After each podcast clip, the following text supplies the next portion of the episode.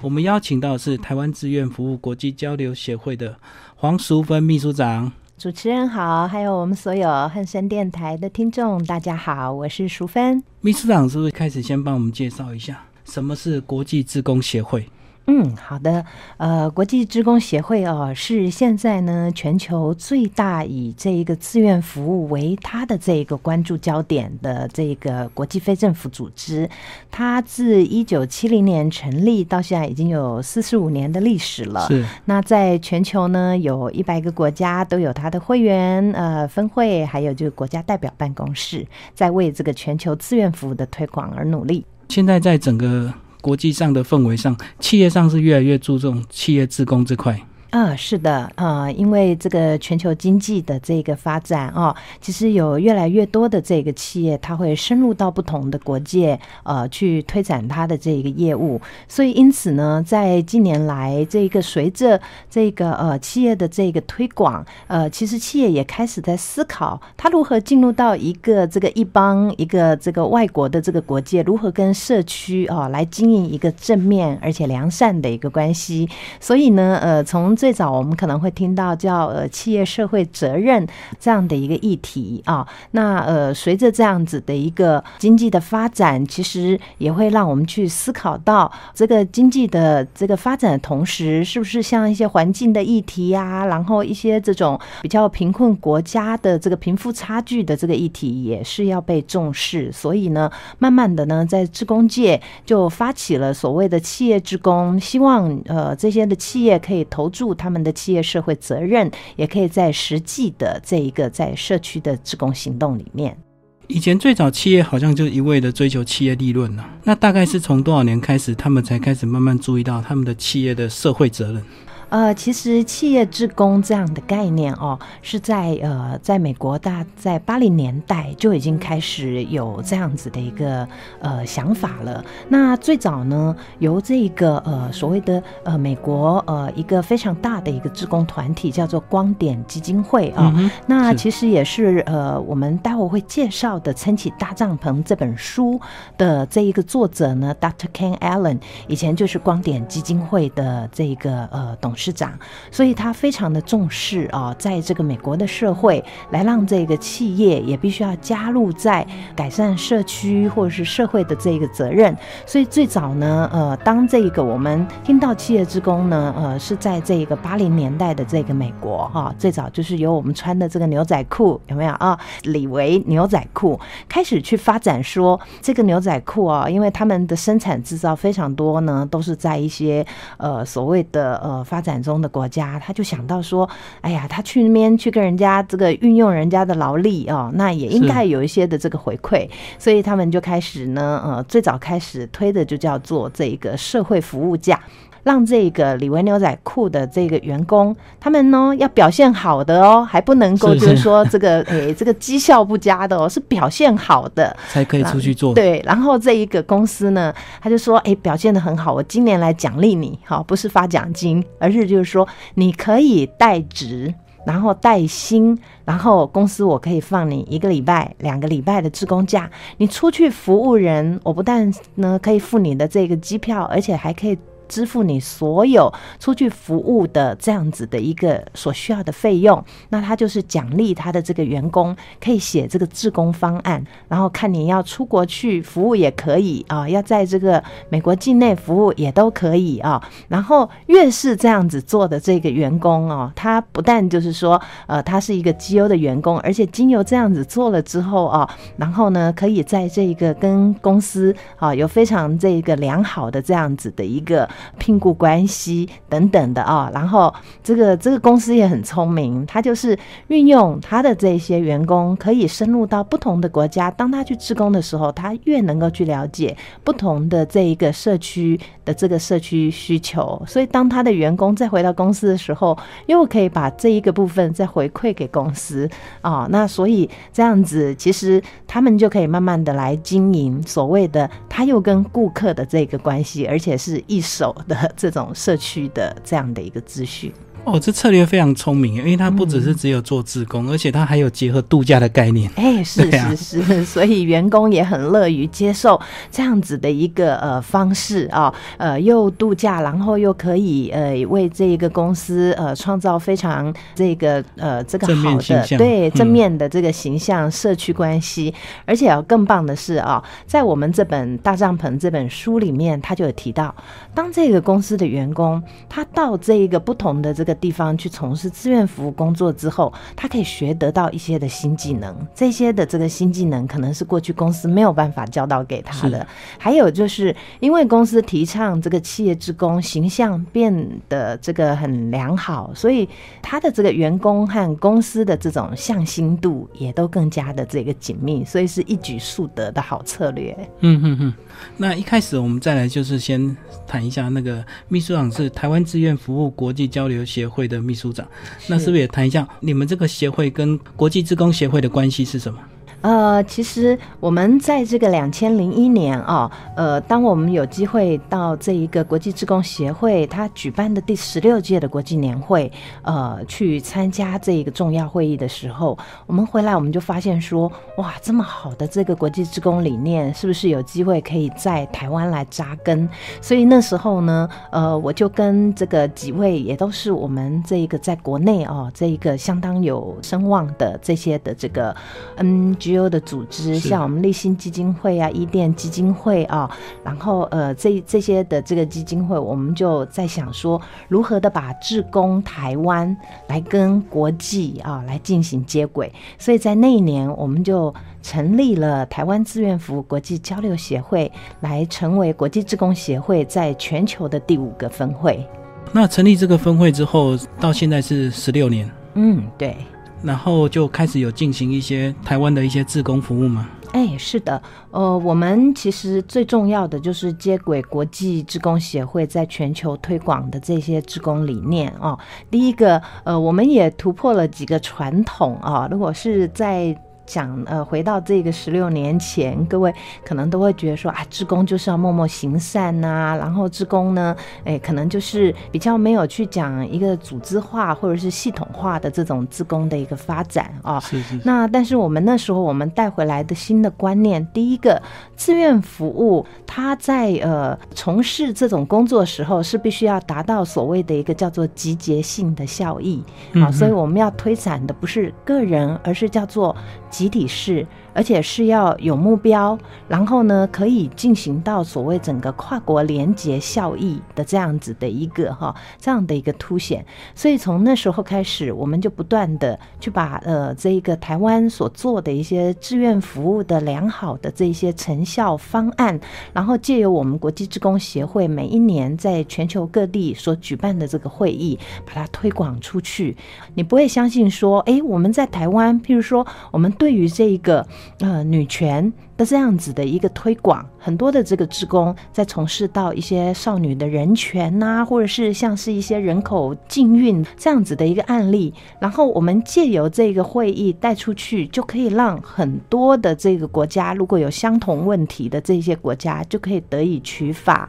啊。所以像以前立新基金会，呃，他也是经常性的带着他们在台湾推广的一些成功的案例，呃，经由我们的这个平台，可以跟这个不同的国家。分享哦，包括像这个泰国啦哦，或者是一些东南亚国家有相同的这些呃妇女人权的这个问题，他因为透有这样子的一个分享，哎，他就可以跟我们台湾的这些团体可以有一个合作的一个计划，也来呢呃有机会呢去把这么好的方案去解决到其他国家的这个问题。所以这个呢呃大概就是我们台湾志愿服务国际交流协会在于所谓的自工台湾为什么要跟全球接轨的一个。哦，呃，非常重要的一些成效，所以在呢往后的这个呃不同的方案，我们也都呢从这个国际职工协会获得了这个充足的养分。譬如像是我们高雄二零零九年，我们第一次在这个全台办了这一个呃世界运动会，其实那时候呢，我们都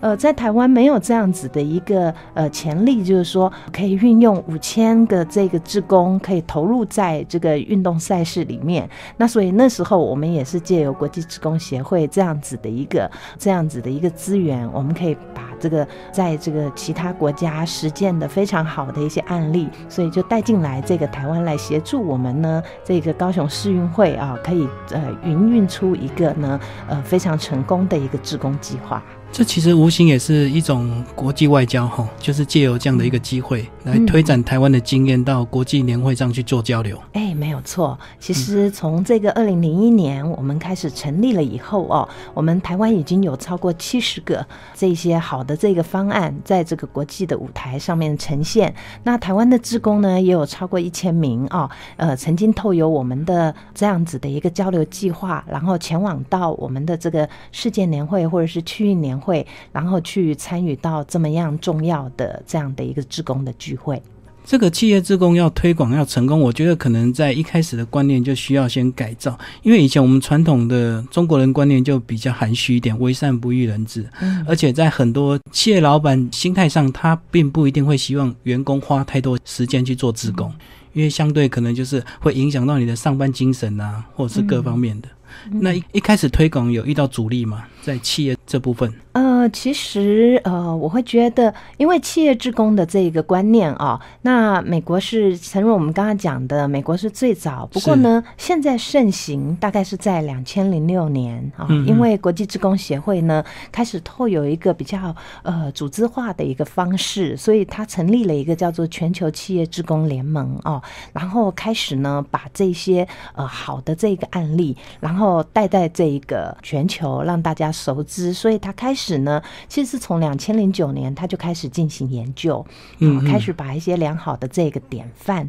给他带出来啊。那呃，当然一刚开始他是以跨国企业啊，是针对全球四十七个跨国企业来进行这样子的一个推广哦。那当然传统的这个企业呃可能会认为说，哦，我的企业就是以赚钱为目的喽。可是呢，后来呢，这个企业也慢慢的被启发了。如果他只顾的是叫做现实的利益，而忘记了有一种利益叫做社会的资本。或者是叫做公共利益的时候，其实他的企业的推展一样也会呢遇到非常多的阻力。啊，就像是我一个朋友啊，这个他是这个迪士尼集团的这个前副总裁，叫做 Jeff Hoffman，他也是我们这个国际职工协会当初在创立企业职工的呃这个诶等于是元老，他那时候是代表这个迪士尼乐园啊，然后他就告诉我说啊，其实啊这个企业本来就要有一种想法。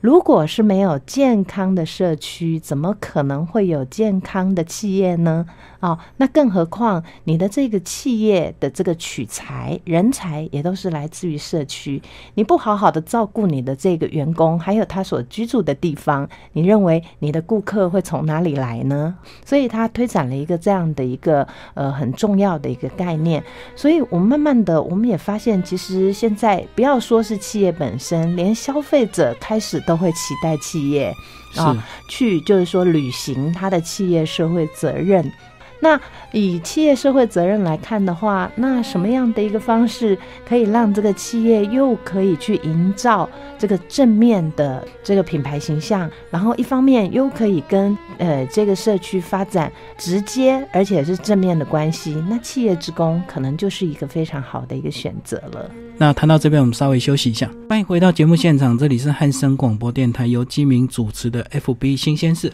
今天为各位听众朋友介绍一本十月的新书《撑起大帐篷，管动大时代：企业职工的全球创能实践》。那我们邀请到的是台湾志愿服务国际交流协会的黄淑芬秘书长来到节目现场介绍这本书。哎，秘书长好，吉明好，还有我们所有的听众大家好。我们延续上一段的访问，我想要继续来问一般企业可能他们会面临的一个思维，就是说。他觉得他也有善尽他的社会责任，因为因为可能他每年有捐一定比例的盈利，然后就捐出去，他觉得这个就是做善事。那再来，可能很多企业他们常常会推动所谓的一日志工或者是什么家庭志工，然后在某一天特定时间，他们去做一件事情，比如说是净摊啦，或者是去访视一些幼儿园啊、老人院。他觉得他这个就叫企业职工，他不需要这么大费周章成立一个部门去研究，甚至说还要提供资源，然后还有一个长期的规划、策略性的。规划，你觉得他们这种观念是怎么样？嗯，呃，我觉得企业职工哦，呃，这个定义其实可大可小哦。是。刚才就如同主持人说，呃，一日职工算不算？哦，当然我们也说这个以广义来讲哦，那他确实也是就是说从企业出发，鼓励他的这个员工哦，可以在一个特定的这个时间来从事志愿服务。然而呢，呃，我在想这个企业职工呢，其实可以做得更精准，然后更加的这个技术。导向，然后更加的来以这个计划为这个导向哦，来发展它的一个更长的一个效益。那这个可贵的地方就是在于企业职工，呃，其实它是可以提供的这个服务、技术以及资源哦，一定会比这个一般的这种呃社区型的这个职工啦哦来的更加的，就是说完备点啊。那其实这个就是我们在呃这本书里面啊所提到，呃，到底什么是？我们所讲的这一些呃，这个企业职工的一些的这个特性啊，大概是有几点啊，可能可以让我们的这个企业可以来想一下。第一件就是说，企业的这个技术啊，应该都是呃，在某一个部分是有这个专业性的，没错。所以我们是呢，呃，强调以这个专业的技术，还有他的员工，也就是这样的专业的人力啊，来提供在社会服务里面的话。它可以达到的是一种，就是说高品质的这个服务。然后，呃，第二点，在我们的这个全球型的企业职工，我们有很多的跨国企业。那跨国企业呢，它甚至一个企业可以深入到四五十个国家。如果这样的一个企业，它愿意发展企业职工，你就会看，可能有四五十个国家可以同时受惠。对，好，那呃，接下来就是说，当一个企业它愿意把它的这个公司的部分资源，哪怕是人力或者是物力或者是政策策略的一个思考。可以放在一个社会需求上的话。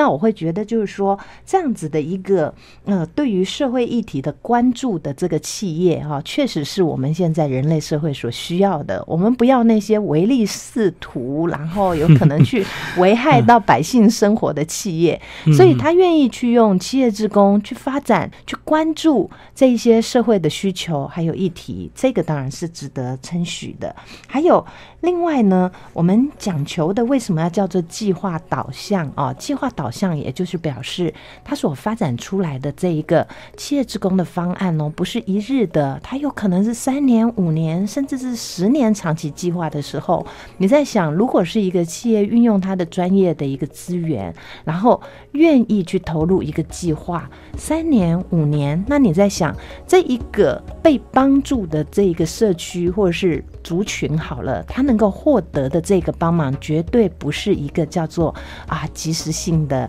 一日性的、呃短暂型的，他有可能会辅助到他可能可以自立，然后可以自给自足的这样子的一个呃一个方式，然后等于就是说，他是在协助一群人，不是叫做 hand out，hand out 就是说我手伸出去，你给我东西，然后你奉献我什么东西，但是如果是能够进入到 hand up。也就是说，举起手来，哎。来，我用我的企业的这样的一个资源，或者是一些新的技术经营的方向，来这个帮助你，也可以创立出自己可以自力更生的这一套。哇，那这样子志愿服务的效益可就不是一般，就是说，呃，一般这种传统慈善型的这样的一个职工呢，可以比拟的。所以这个部分呢，叫做计划导向的这个概念呢，其实是我们更加注重的。如果是计划导向，它绝对不是一天，它绝对不是两。对对对，嗯，甚至可能三年五年都还太短，对不对？哎，是的，嗯，对。那既然我们提到这个企业之工，它有这么深的这个论述哦，所以就一定要来介绍一下这本书的作者，是也帮我们听众朋友介绍一下。嗯，可能·艾伦博士。这个呢，Ken Allen，他其实是在我们职工界非常受敬重的一位专家哦。那他在过去，我们讲说他在光点基金会哦，也其实为这个美国的整个职工社会建立了一套呢，由这一个中央到社区的一个完整的职工脉络。然后呢，在这个后来的这个哈二三十年，其实一直都贡献在国际职工协会，所以他也呢曾经担任过我们的这个总会长。那现在。在仍然还是在我们国际职工协会的秘书处里面哈，来担任这些咨询策划的这些工作，凡事亲力亲为啊。然后呢，呃，非常棒的一位这个职工的一个专家。嗯嗯，好，那这本书名既然叫做《撑起大帐篷，滚动大时代》。那大帐篷的概念也要跟听众朋友讲一下哦，是个马戏团哦。对呀，这个大帐篷的这个称号哦，哎，其实也是这一个呃，Dr. Ken Allen 他很自豪的一点哦。哎，他其实在这一个十月份，他才来到这个台湾啊，为我们的这本书呃举办这个新书的分享会哦。然后呢，也跟我们台湾呢超过一百家的这个企业界啊，呃，来共同的这个分享他推动呃企业职工这样子的一个。心历路程啊，他就讲到说，他当初他会想到这个大帐篷，他马上就想到马戏团。是啊，其实马戏团是不是带给大家欢乐的一件事？那大帐篷里面，呃，这个。对于很多人都会觉得这里面的这个呃表演其实是呃非常的呃新奇，然后呢也非常的精准哦。你看空中飞人是不可以随便乱飞的哦，对不对？啊，就掉下来。对呀，这个驯兽师也不能够发生任何的失误。所以事实上呢，在这个欢乐的背后，它其实是专业，还有就是它多彩多姿，还有多元化。所以他用大帐篷就是来形容，就是说这个全球的企业哦，各行各业，不管你的背景专。专长是什么？你的资源是什么？其实都可以来投入在这个大帐篷里面啊，来投入在这个社会服务里面。那他讲求的就是说，呃，其实世界上没有什么叫做最好的自工计划，并不是因为说哦，你的这个公司体这个资本额大，然后你的自工计划就最好。他说不是的，他鼓励的叫做是发展特色，然后跟你的专业连接的这个志愿服务。那这个就叫做。呃，特色型的这样子的一个资源服务，那所以不管我们这个世界有千千万万种的这一个行业，还有技术专长，事实上只要找到它的这个核心点，然后找到一个它可以投入连接的这样子的一个服务的输送点的话，它都可以变成大帐篷里面的重要角色。对啊，他书中就提到说，没有最好或最佳的模式，只有启发性的食物做法。哎，对，那个就叫做特色。对啊，对啊。然后又提到说，哎，做一点总是比什么都没有做，就是要开始做就对了。对，没错，就是 just do it。也就是说，你是大企业、小企业，事实上都可以做，只是就是说这个呃方案呃这个呃大小而已，但是就是要做。是是是是，那再来，他这本书的另外一个小标题就是企业职工的全球创能实践哦。那创能这个字在书中也有稍微带到一下，说他提到是一个。经常认真，确实为在地社会持续做的一件美丽的事情，就是创能。哎，是是是是是，其实这个“创能”这一个字哦，并不是说去哇创造这个什么几亿呀产值，那个才叫做创能。如果我们每天可以借由一些美丽的事物的这个发生，带给别人，哪怕我们现在最喜欢讲小确幸，好了。对对。那事实上，像哎这一个企业之功，我就来举一个。简单的一个例子好了哦，那就是在这个这本书其实后面有一个很重要的这个集团哦，来协助 Dr. Ken Allen 来完成所有的这个计划，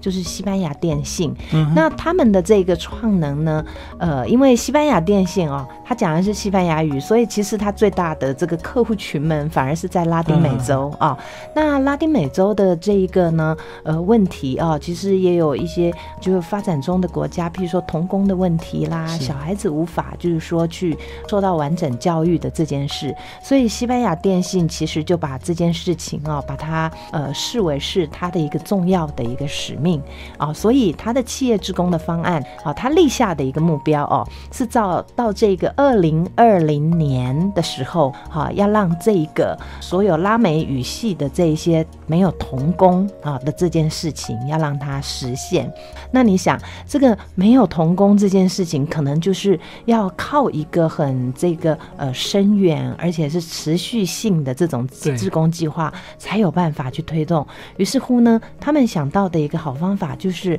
如果我们要如何让他们可以脱贫？因为这些孩子会变童工，就是因为他是生长在贫穷的环境里面，所以最好的脱贫就是靠教育。那所以呢，这一个西班牙电信他们就下定了决心，把他们的这个全球的职工计划就定为是一个教育计划，他们叫做 Pro Nino 的一个教育计划，也就是每一年他诶，这西班牙电信最强的当然就是它的这一个电信科技啦，哦，这些网际网络，所以它就是运用这样子的一个网际网络的一个概念，然后去铺设它的这一些的这个教育网络，哦，可以进入到。这一个呃，拉丁美洲一些贫困的这一些的这个乡村，所以他的这个员工，他去到这一个每年哈，他就是有这个两个礼拜的这样子的一个有薪的这个职工假，就去到拉丁美洲去协助他们的这个教育计划，包括他们的这一些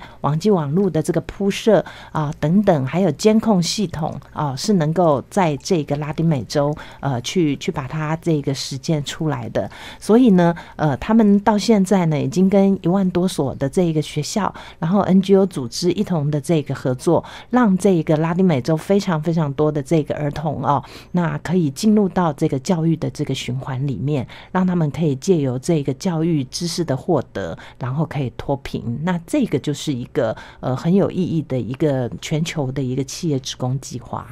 这听起来非常棒啊！听众朋友，你可以想象，假如你是个拉光纤的工人。你每天可能从早上排到晚上，你都要拉光纤，可是你心里是一定会非常的不舒服，你一定会很想赶快做完回家休息。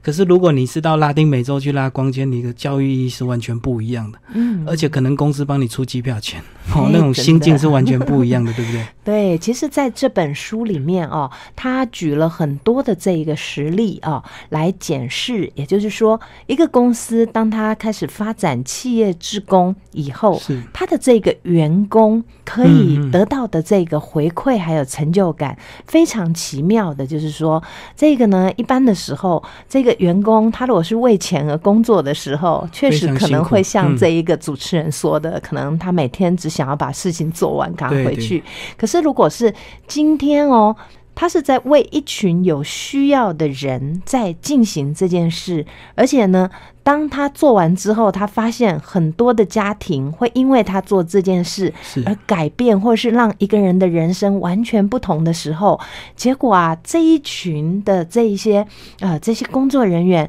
他所获得对自己价值上的肯定，还有就是对于这一个公司的向心力，是有别于这个以往为钱而工作时候的那种成就感。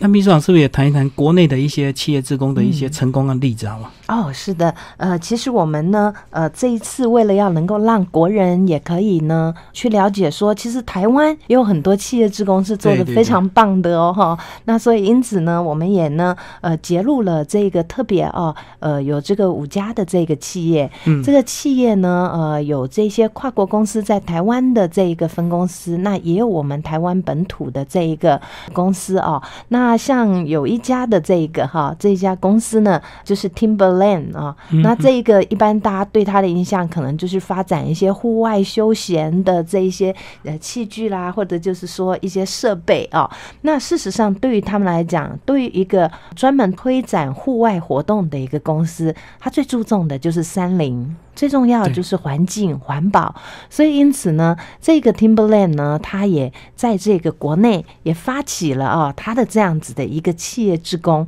而且它不但是它的这个员工哈，哎，这个经常性啊要去这个种树啊，然后对一些环境保育啊、清除外来种啊等等的这些的这个这些工作哦，那他还鼓励哦，鼓励他的这个客户。也加入在他所发起的这一个企业职工的这个环境的这一个工程里面，那所以呢，也因此这样呢，他就发现说，哇，这个企业他竟然叫他的顾客去做这个志工，然后他这个志工的。这顾客自工时数可以拿来做折扣哦，优惠对优惠。嗯然后呢，这些的这个志工啊，哇，就会觉得说，哇，这是一个很棒的一个方式。结果他越叫人家做志工，他的顾客的这一个哈，对他们的忠诚度还越高呢。哈所以这是一个很棒的一个这个策略哈。所以我们讲说，哎，其实企业职工这种策略，其实它是一个互惠的。而且就是说，嗯，它呃不是放眼在所谓的一个利润上的直接就告诉你说，哦，那这个是为了要增加利润，不是的。我去访问的每一家企业都告诉我说，其实他们那时候的想法就觉得说，企业要有企业社会责任，没错啊，可是很神奇的哦。也就是说，当他这样子做的时候，那每一家的公司都告诉我说，非常神奇，其实他们的业绩是一直增加的。是哎，也就是有时候你不把利润放在心上，其实你做了这些社会服务，其实利润会回来追你的。嗯 哦，这个个是我从这个五家呃去看到，譬如说呃，我也看到这一个嗯，我们本土的企业有一家叫做拓凯集团。是啊、其实它是专门提供一些这种高端的一些材料给航太呀、医疗的这个工业。结果呢，他们的这一个呃董事长哦，一向就是很以这一个呃公司的这个社会责任呢为为他的这个前提，所以他呢鼓励员工在。集团里面成立各式各样的服务性社团，好、嗯鼓励他员工都来做志工，好，然后一样，他也是提供所谓的这个志工价，而且呢，他还明定了一个标准呢，还蛮透彻的。他就讲说，如果将来公司我要拔擢人才的话，这个人一定要曾经担任过这个社团里面的这个领导人，因为他认为说，社团的领导人绝对是有服务热忱，而且是是有策略的，好，然后是愿意沟通，然后去落实、去实践呢一些重要使命的。所以，当他这样子去执行的时候，那这个呢，自然而然的，这个拓改集团它的这一个企业职工的文化就进行的非常的顺畅，而且这个公司员工的离职率。都是相对低的。是还有一件事情呢，他们就开始也把这样的企业职工精神发展到他们的上下游供应链。哦，所以他现在不是自己公司要做，他凡事要跟他的公司打交道，然后呢，都要做，哎、嗯，对，然后他就鼓励，因为他们就告诉他说，做企业职工，他这家集团是一个好的一个见证，绝对会让你收到一个很长远的一个果效。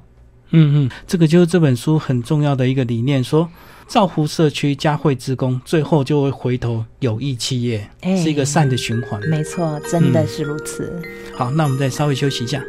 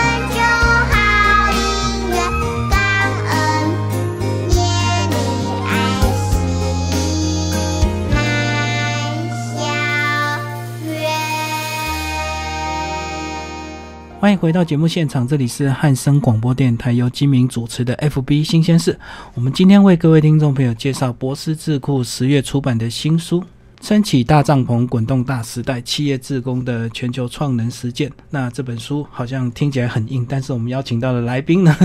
是能够把这本书介绍的非常透彻的，是台湾志愿服务国际交流协会的黄淑芬秘书长。嗯，大家好。嗯，那秘书长，我们刚刚已经谈了很多这个关于企业自工的一些介绍，也有一些台湾或国际上的成功案例哦。那如果是台湾的企业，他们过去可能比较忽略这一块，或者是他们过去做的是一些比较。短期的，可能是一日之功，或者是直接捐钱这样子。如果他们现在开始要进入企业职工这一块，他们可以在你们这边得到什么资讯吗？啊，呃，我在想呢，这一个企业职工啊，呃，我们出版这本书其实只是一个起点。我们很希望的就是说，可以把这本书里面所介绍的各个不同的这个案例典范啊，其实呢是有机会落实在台湾的这块土地上。嗯，无论是从这个人文面，或者是环境面啊，呃，或者是对这一个呃环境友善的这一块，我们都很希望可以提提供呃我们的一个就是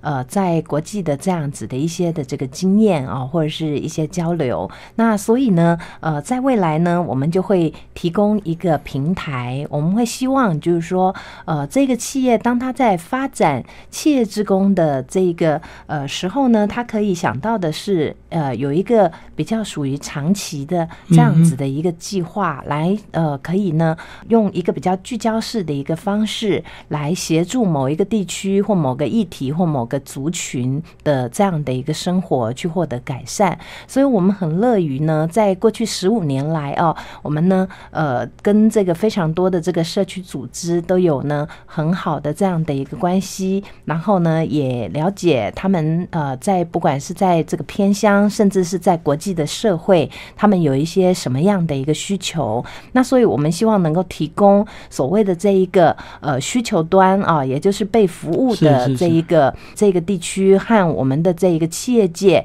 能够呢呃成为一个好的一个磨合的或者是媒合的一个平台啊，让这个企业，当你的企业如果就是有一些的这个技术，或者就是说你有一些的这个资源，你想要投入在啊一个呃这样子我们所讲的这个企业这个职工计划里面，我们会非常的乐意的来协助企业，来协助他发展一个可以永续去呃还有运用到他们的这个技术专长的这样的一个呃企业职工的方案。那我们也很乐于来为这个企业呢呃来让他知道什么样的地区跟他的这个企业所能够提供的这种技术或者是服务呢呃是可以有一个非常好的这样子的一个嗯媒合点的。那让需要和能够提供需求的人哦，然后呢可以互相的去了解，然后共同的来协作哦，他们的这个企业职工计划。那我们希望可以做的就是一个叫做专业的、到位的，然后力量不虚职的这样的一个职工计划，让这一个呢，呃，这样子的一个社区的这个改善，能够透由这些企业们的这个益助哦，能够真正的是达到你所眼睛看得到的这样的一个改善，还有就是可以让他们真正的来解决问题。如果没有你们这种平台，过去传统的方式可能就是直接募物资，或者是直接希望企业捐钱。嗯，那企业也不一定会愿意，因为他看不到他的钱到底花在哪里。哎，是。所以现在等于是你们提供更专业的一个企业自工的一个平台。对，等于就是说，我们每一个的这一个呃企业的这个企业职工的一个发展，我们都要有一个 proposal，然后可以有一个预估的一个成效，还有就是呢，可以建立出这一个呃资源投入以后的这一个指标哦，然后呢呃去评估说这样子的一个问题，一个社会的一个问题，大概需要呃如何的来运用这些的这个资源，让它有一个比较系统性，而且是一个比较精准型的。这样子的一个服务规划，我们过去看到很多企业的自工服务，他们比较没有策略，没有方法，可能就是用大拜拜的方式，一群人来沙滩净滩，那净滩完了之后，他们又开始野餐。结果又造成更多的特色，这样子。嗯呃，其实这样子的呃，所谓一日之功型的呃这样的一个呃企业的这个安排啊，其实多多少少还是会有帮助，只是我们更希望可以把志愿服务可以深入到企业啊，让他们可以是从这个政策性，甚至就是从他的这个公司的决策高层，呃，不管是董事长、集团的这个总裁，都可以一同来加入这样子的一个服务哦，而不是就是说呃比较倾向于就是比较没有目的性的。如果是。当一个企业可以从公司的高层，可以从它的政策开始来提供这样子的一个跟社区的这样的一个友善关系的话，我相信最后其实是。这个整个社会的全体哦都能够获得帮忙。那最后，秘书长，你觉得这本书适合谁看？哦，这本书哦，其实它的领域是很广哦。虽然它叫做企业之工，很多人会以为说，哎，是企业应该看哦。看其实，其实它这里面谈到非常多的这种策略型的，譬如说，它也提供年轻人哦，它会告诉年轻人说，如果你的这个想要去的公司，它有发展企业之工的这样子的一个公司的话哦，那这样的公司对年轻人的这个就业会有什么样的一个帮忙哦？嗯那所以其实年轻人也可以看，然后呢，它里面也讲到了跟政府的合作关系。所以如果我们的这一个不管是中央政府、地方级的这个政府啊，想要好好的来运用一些整合性的资源来提供它的这一个公共政策的这个服务的话，他也应该要来看这本书哦，让他知道如何的透有资源服务可以取得这个最佳的这个资源哈，来来协助人民生活的这个改善。那当然呢，也要讲到的就是呢，所谓的这个非营利组织。那非营利组织其实一向要靠这个募款，或者就是说要对外募资源，其实是很辛苦的一件事哦、那在这里他讲非常的多企业职工和非营利组织之间的这样的一个合作关系。所以呢，这本书哈、虽然这个主持人一直说这个书名很硬哦，可是哦，我最佩服 Dr. K. Allen 的一点嗯就是，他可以把很硬的东西，然后用很生动，然后很生活化、很幽默的这一个方式啊、来讲述这个企业职工的这样的事情。那我觉得，呃，这本书其实还蛮推荐给哦所有我们关心社会议题发展，然后关心这个所谓的弱势族群的这些福利的这个朋友啊，只要你有心，你有爱心，想要让这个世界更美好的所有人，其实都值得来看一下这本书的。嗯，好，那因为节目时间的关系啊，所以我们当然是这本书介绍不完，听众朋友可以自己去买来看。那最后我们来问秘书长最后一个问题，就是说你从这个二零零一年开始交流协会成立，担任秘书长，一直到现在也嗯十六年了。嗯那你过去有没有看过什么样的企业职工服务让你最感动？嗯，其实哈，哎，我讲的一个这一个感动哈，倒是还不如是讲说它真的是很创新哈。哦，是是也，就是我们刚才讲这个迪士尼啊、嗯这个呃，其实迪士尼在它的这个全球啊，它就是发展了一个叫做“你给我一天职工，我给你一天迪士尼”，哦所以在不论是在这个迪士尼，在美国，在香港，他们都一样推动这件事情，是因为呃，迪士尼公司知道它影响全世界的这一个家庭，尤其是我们现在台湾家庭，其实对自己的小孩都非常的宝贝哈。嗯，嗯那嗯那如果我们可以借由说，我相信到迪士尼乐园是全球这个孩子的一个很大的一个梦想，嗯所以这个迪士尼很善用，他也把志愿服务的理念也灌入在这一个小孩的梦想里面。就他讲的就是说，你如果给我一天的时间，你做八个小时的这个自工的话，无论你做什么哦，你都可以获得八个小时到这一个迪士尼去免费游玩的这样的一个回馈。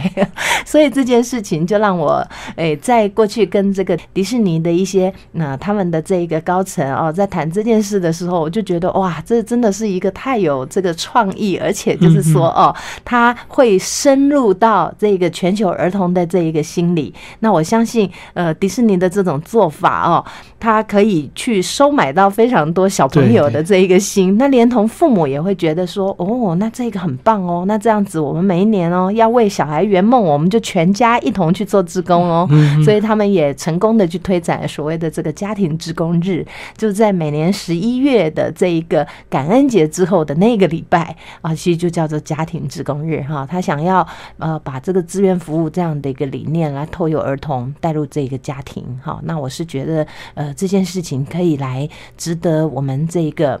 在各行各业服务的这样子的一个企业来思考，你只要有创新，你只要有启发，我相信，呃，这个企业职工的这个领域，呃，是非常容易跨入的哦。那这个后面呢，会带来什么样的一个效益？那我相信我就不用多讲了，它会一直持续的，就像是一个有机体一样哦，一直去复制出这个欢乐，还有对这个社会的一个这样子的一个重要的一个改善的力量。哇，这个例子实在是非常的创新哦哦，那而且能够善用消费者的一些资源。